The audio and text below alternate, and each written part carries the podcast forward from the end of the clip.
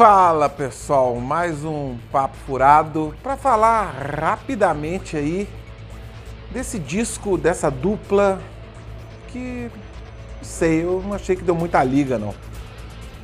Roda a vinheta. Fala pessoal, antes de eu falar desse disco do Adrian Smith e do Rich Kotzen, que né, lançaram o disco deles, eu vou pedir a você aquele favor de sempre, que quem puder aí, ó, se inscrever no canal, apertar o sininho, o Hells Bells, eu fico muito satisfeito. E também quem quiser ouvir essas minhas resenhas é, no Spotify. E eu posso em outras mídias de áudio, mas o Spotify é a mais famosa de todas. Eu peço o favor para vocês se inscreverem aí, né? Curtirem lá no Spotify também. Mas então, né? Já é de conhecimento de todos que a dupla de ótimos guitarristas, o Adrian Smith e o Rich Kotzen, lançaram esse disco aí em conjunto. Não vou nem perder meu tempo aqui em apresentar esses dois guitarristas, principalmente o Adrian Smith, que fez carreira, né, que está no Iron Maiden, fez fama é muito, muito justa, é, sendo um dos três guitarristas do Iron Maiden. Ele voltou em 2000, ele havia saído, né? O Adrian Smith sempre quis é, expor mais o seu lado fora do Iron Maiden. Ele lançou o primeiro disco dele em 1989, o Silver and Gold, e ali eu acho que ele ficou com a pulguinha atrás da orelha, ele quis sair do Iron Maiden e saiu. E ele lançou também, ali nos anos 90, alguns discos com o grupo Psycho Motel que eu particularmente nunca gostei muito da carreira solo do Adrian, sabe? É, mesmo esse, o, Silver and Gold ele tem uma pegada até meio pop. É, hoje tá fácil de achar aí, mas eu, cara, como que eu corri atrás desse disco, cara? Eu cheguei a pagar ele caríssimo ali nos anos 90 pelo CD. O Psycho Motor já tem ali uma pegada mais hard rock. Eu acho que pega um pouco o vocal do Adrian, sabe? A gente que ficou acostumado em ouvir ele cantando aquela música Reach Out no famoso single do Wasted Years.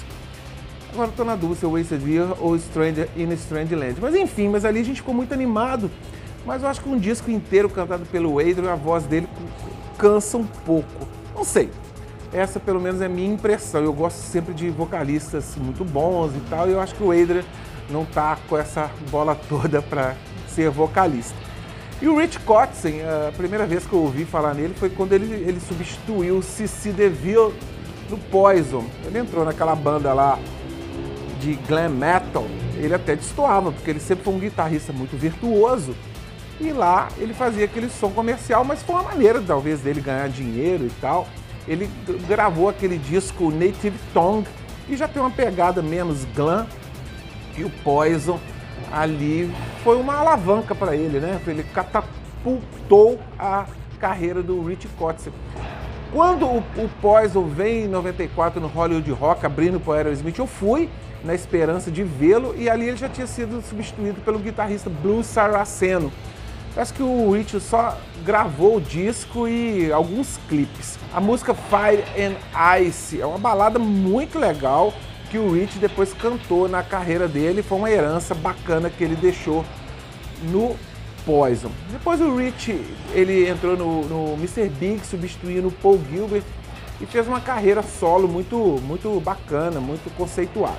Papo Furado hoje mesmo, é, o foco é o disco que eles gravaram juntos, o Adrian Smith e o Rich Kotzen. Vale lembrar que o disco foi produzido pelo Kevin Shirley, o mesmo produtor do Iron Maiden desde do ano 2000 pra cá, né? O disco é esmeradíssimo, produção muito boa, o som dele é muito puro, você escuta todos os instrumentos. A gente tem a nítida impressão mesmo, a gente sabe quando é uma guitarra do Adrian, quando é uma guitarra do Rich. Tentei de tudo gostar do disco, sabe? Eu acho que o disco peca em algumas coisas, não pelas composições em si, que eles são excelentes compositores, né? Não falta ali boas linhas de guitarra, bons solos, etc e tal. Mas eu acho que pega mesmo é o vocal. Eu acho que nenhum dos dois eles cantam tão bem. É, eu dou muito valor a vocais legais. Não precisa de ser vocais extremamente melodiosos. Mas eu gosto de vocalistas, quando a gente canta, a gente sabe, pô, são esses aí, né? Igual o Ozzy. A gente sabe que é o Ozzy que está cantando quando ele abre a boca.